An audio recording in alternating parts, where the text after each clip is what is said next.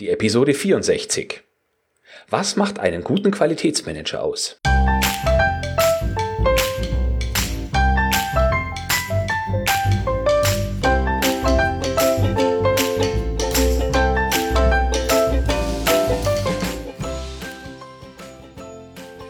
Ein enthusiastisches Hallo und willkommen zu einer neuen Q-Enthusiast Podcast Folge. Mein Name ist Florian Frankl und du bist hier genau richtig, wenn du Qualität selbstbestimmter und wirksamer voranbringen willst. Mit mehr Spaß und Erfolg als positive Nebeneffekte. Zuallererst möchte ich mich bei dir dafür entschuldigen, dass du jetzt so lange auf eine neue Episode hast warten müssen.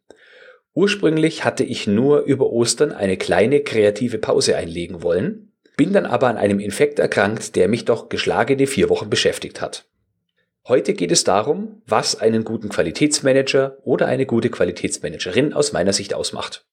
Bevor wir uns dieser Frage widmen, sollten wir uns aber darüber Gedanken machen, wer eigentlich darüber entscheidet, was ein guter Qualitätsmanager ist. Das ist nämlich je nach Kontext total unterschiedlich zu interpretieren. Schau dir mal genau dein Umfeld an. Eure Kunden, eure Lieferanten, dein Chef, die Sicht, die du selbst vertrittst, Behörden, Patienten, Konsumenten, alle, die ansatzweise mit deinem Unternehmen zu tun haben, könnten bzw. werden einen anderen Blickwinkel zur Qualität haben.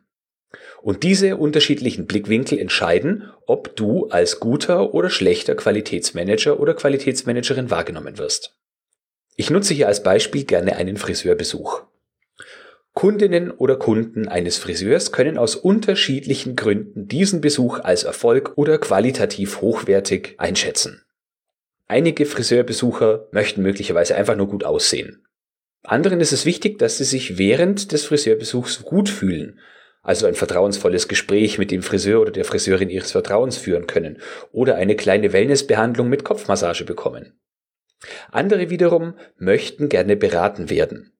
Du siehst also, man kann zu einer Sache, einem Friseurbesuch, ganz unterschiedliche Sichtweisen haben und entsprechend bewerten wir auch vollkommen unterschiedlich, ob die Dienstleistung nun von hoher Qualität geprägt war oder eher nicht. Stell dir also die Frage, was bedeutet Qualität für den Kreis der Bewerter in deinem Umfeld? Ein weiterer wichtiger Punkt ist die Frage, warum wir überhaupt bessere Qualitätsmanager werden wollen sollten. Da gibt es aus meiner Sicht einige Argumente, die dafür sprechen. Zum einen können bessere Qualitätsmanager auch mehr Verbesserungen umsetzen, was zwangsläufig zu besserer Qualität führt. Bessere Qualitätsmanager sind weniger fremd und mehr selbstbestimmt. Qualitätsmanager allgemein, bin ich der Meinung zumindest, wollen mehr Selbstbestimmung und viele hadern aber mit ihrem vermeintlichen Schicksal, weil sie sehr fremdbestimmt sind, von Kunden, von Auditoren, von Lieferanten, von ihrem Chef und so weiter diktiert werden und ihren Tagesablauf nicht selbst bestimmen können. Und gute Qualitätsmanager können genau das. Sie sind in höherem Maße selbstbestimmt und entscheiden selbst, an welchen Themen sie arbeiten wollen, im besten Sinne des Unternehmenserfolgs. Nicht zuletzt arbeiten gute Qualitätsmanager weniger gegen Widerstände und haben somit mehr Spaß und Erfolg an ihrer Arbeit. Ich finde, das sind einen ganzen Haufen Argumente. Ich habe nun insgesamt neun Punkte zusammengesammelt, die aus meiner Sicht einen guten Qualitätsmanager ausmachen. Punkt eins: ein guter Qualitätsmanager ist nützlich statt lästig. Einer meiner Leitsätze lautet Mehrwert statt Mehrarbeit schaffen. Das bedeutet, Kunden sollten erkennen, welchen Wert deine Arbeit ganz konkret für sie und für das Unternehmen hat. Gute Qualitätsmanager unterstützen Kollegen und wiederum diese Kollegen unterstützen dich dann aktiv, wenn du Themen voranbringen möchtest. Kollegen werden dann nämlich erkennen, dass auch sie von deiner Arbeit profitieren können und sind so noch wesentlich mehr bereit, dir zu helfen.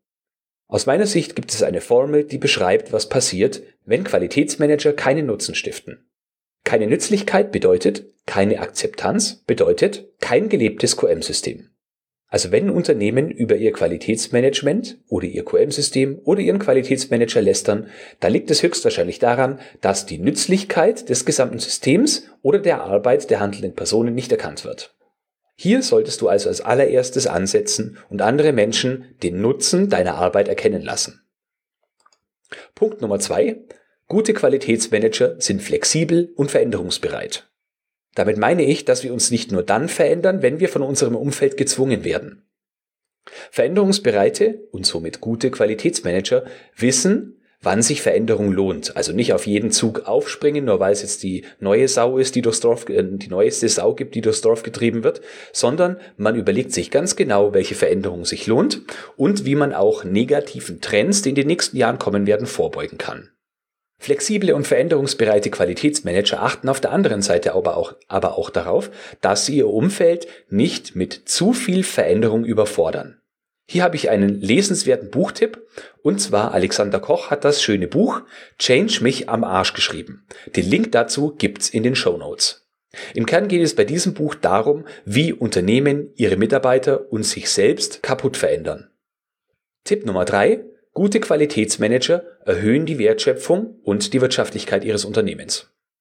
Ich glaube, es ist unstrittig, dass Qualität ein betriebswirtschaftlicher Faktor ist. Schlechte Qualität bedeutet weniger Kunden, bedeutet weniger Verkauf, bedeutet weniger Gewinn. Nun kann es Konstellationen geben, in denen diese Formel nicht passt, aber ganz allgemein, glaube ich, würdest du mir zustimmen. Dabei achten gute Qualitätsmanager auch darauf, dass sie sich nicht nur auf das Endergebnis fokussieren, sondern auch auf die Schritte zum Endergebnis. Es gibt da ja diese Begriffe Ergebnisqualität, Strukturqualität und Prozessqualität. Also solltest du als guter Qualitätsmanager auch auf die Prozess- und Strukturqualität achten.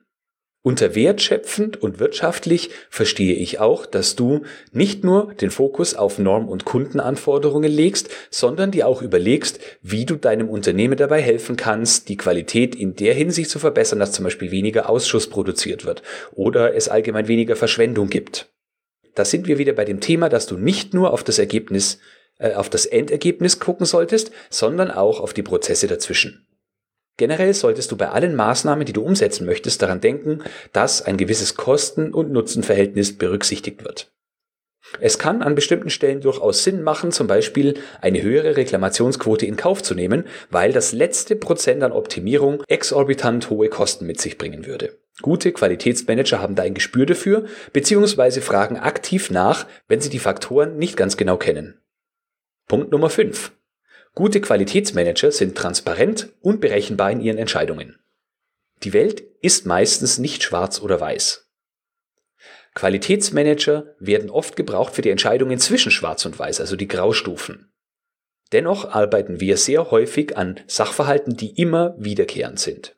Und wenn wir bei ähnlichen Sachverhalten immer unterschiedlich entscheiden, dann können andere Menschen keinen roten Faden in unserem Handeln und in unseren Entscheidungen erkennen.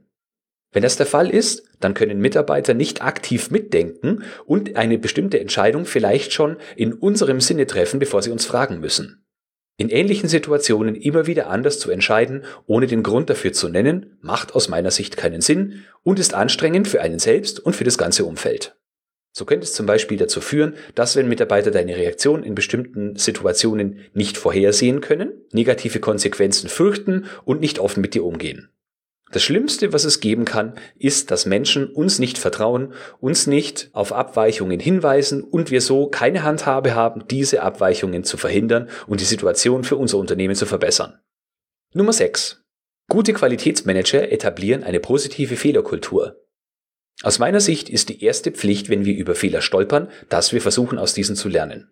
Wir sollten nicht nur den Schuldigen suchen, sondern aktiv, sondern die Leute, die für Fehler verantwortlich sind, aktiv dabei mitwirken lassen, den Fehler nicht noch einmal vorkommen zu lassen. Eine meiner Grundregeln lautet, wer null Fehler fordert, bekommt null Fehler. Das bedeutet aber nicht, dass tatsächlich keine Fehler mehr passieren, sondern Mitarbeiter werden versuchen, Fehler zu vertuschen, anderen Menschen in die Schuhe zu schieben, irgendetwas zu tun, damit es nicht aufkommt, wer tatsächlich verantwortlich ist. Und das hat nicht nur wirtschaftliche Konsequenzen, sondern kann, wenn wir über Lebensmittel, Patienten oder ähnlich kritische Bereiche sprechen, auch wirklich Leben kosten oder Menschen gefährden. Ein konstruktiver Umgang mit Fehlern bedeutet auch, dass man dabei hilft, dass andere Menschen diese Fehler gar nicht erst machen müssen, die man selbst schon gemacht hat. Das ist eigentlich auch der Hauptgrund, warum ich diesen Podcast überhaupt habe. Damit möchte ich dir dabei helfen, dass du Fehler, die ich gemacht habe, nicht mehr machen musst oder dass ich Dinge, die bei mir gut funktioniert haben, einfach von dir umgesetzt werden können, ohne dass du viele Dinge erst selber ausprobieren musst. In diesem Zusammenhang empfehle ich dir die Episode 48. Da habe ich nämlich mit der Fehlerkulturexpertin Elke Schüttelkopf aus Österreich über genau das Thema Fehlerkultur gesprochen. Punkt Nummer 7. Gute Qualitätsmanager bilden sich ständig weiter. So ziemlich jedem ist klar, dass man von Qualitätsmanagementsystemen erwartet, dass sie sich ständig weiterentwickeln. Der allseits bekannte KVP.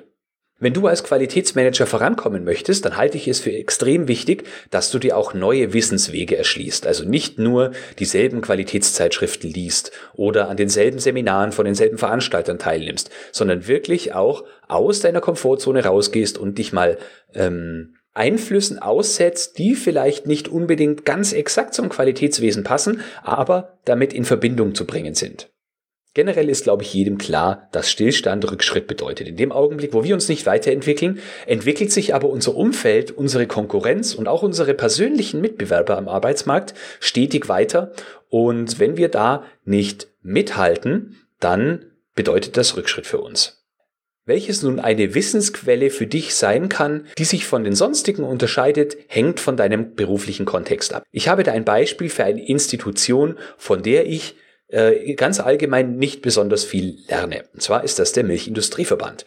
Das Unternehmen, für das ich aktuell angestellt bin, ist Mitglied in diesem Verband und somit habe ich auch die Möglichkeit, an Arbeitsgemeinschaften wie zum Beispiel der AG Qualität teilzunehmen.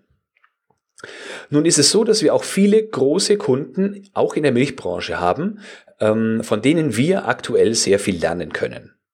So ist es meistens so, dass die Themen, mit denen ich im Milchindustrieverband in Kontakt komme, entweder über ihre Rundschreiben oder über ebenso Arbeitsgemeinschaften, ähm, diese Themen wurden bereits mit unseren größten Kunden vor Monaten diskutiert.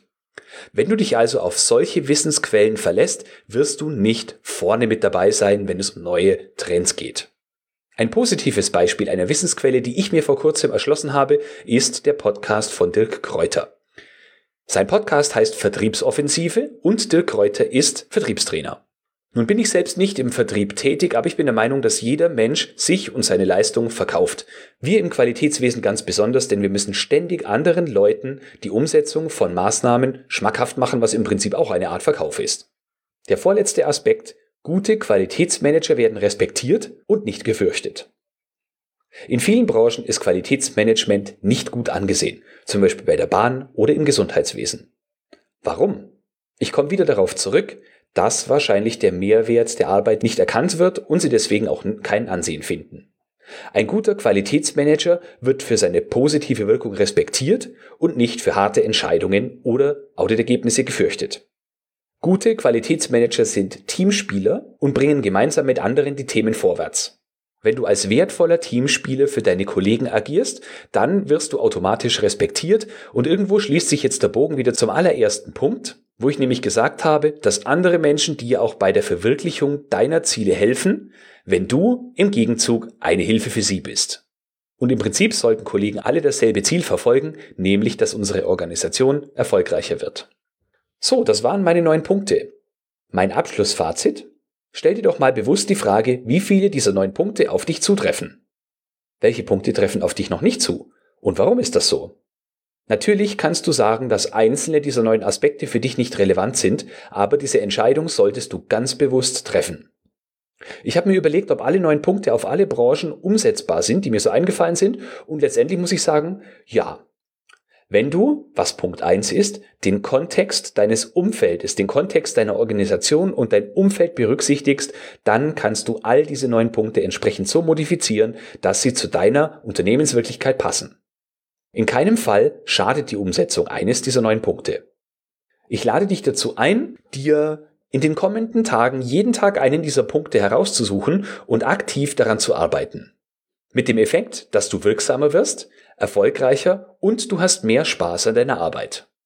Zum Schluss dieser Episode möchte ich dich auf einen kostenlosen Online-Kurs aufmerksam machen.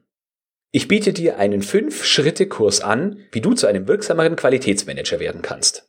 Es handelt sich dabei um einen PDF-Kurs mit Übungsaufgaben und einigen persönlichen Beispielen, die ich weder im Podcast noch auf dem Blog jemals verwendet habe.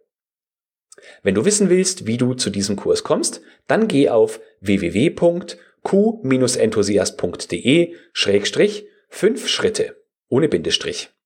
So, nun bleibt mir noch, dir herzlich für deine Aufmerksamkeit zu danken. Es gibt da draußen so viele Podcasts und ich finde es großartig, dass du dich ausgerechnet für diesen Podcast entschieden hast, wo du in dieser Zeit auch andere hättest hören können. Ich freue mich schon, wenn du in der nächsten Woche wieder mit dabei bist. Es geht dann um die Veränderung von der Fachkraft zur Führungskraft. Bis dahin wünsche ich dir eine gute Zeit und denke immer daran, Qualität braucht kluge Köpfe, so wie dich.